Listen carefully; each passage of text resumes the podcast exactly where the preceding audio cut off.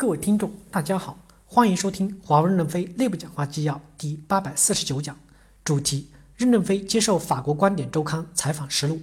本文刊发于二零一九年六月十八日。接上文，记者问：现在社会上有这么多的新技术，如五 G、人工智能、量子计算，您对哪方面的技术最感兴趣？任正非回答说：第一，主要看这些技术如何为人类未来创造价值；第二，华为公司能力有限，不能什么都感兴趣。记者提问：现在的华为在五 G 方面的角色非常重要，而美国没有一家公司能与华为在这方面较量。您是否觉得这样一个时刻，就像美国当年发现俄罗斯走在他前面一样呢？任正非回答说：“其实我们在早些年就发觉了这个问题。这个世界只有三个支点才是平衡的，如果只有中国和欧洲是不平衡的。早期我们曾经想把自己卖给摩托罗拉，他们换了董事长以后不要了。后来我们又想收购摩托罗拉，被美国政府阻止了。”其实目的就是想形成三角形的平衡，现在只有两个点是不稳定的，这个矛盾迟早会出现。记者提问：现在的两点是哪两个支点？任正非回答说：中国和欧洲。记者提问：您说的支点是什么意思？任正非回答说：支点是指这个产业，大家要分享这个世界。如果美国在这个产业没有分享，那会不平衡的，世界也不稳定。记者提问：美国想要阻止华为的技术，是要等待他们研究出新的技术吗？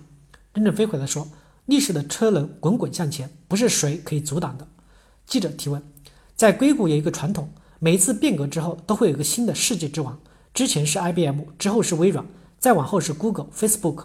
新的世界之王上台之后，把旧的打下去。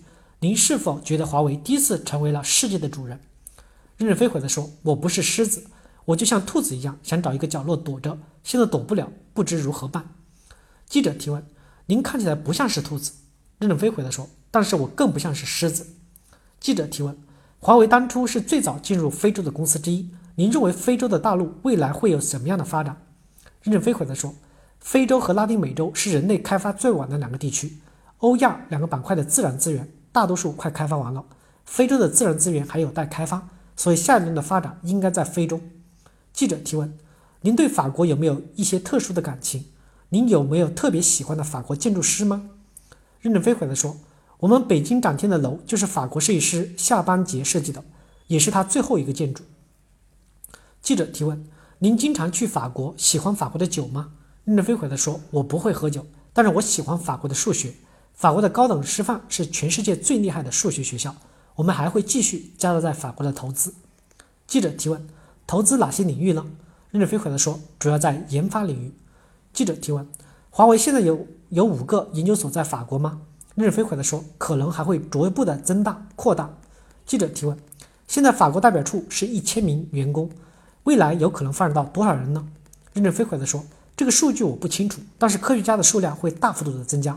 逐渐走向人工智能的生产方式以后，人员的增加不会显著，但对未来的新技术的探索会显著的增加。感谢大家的收听，敬请期待下一讲内容。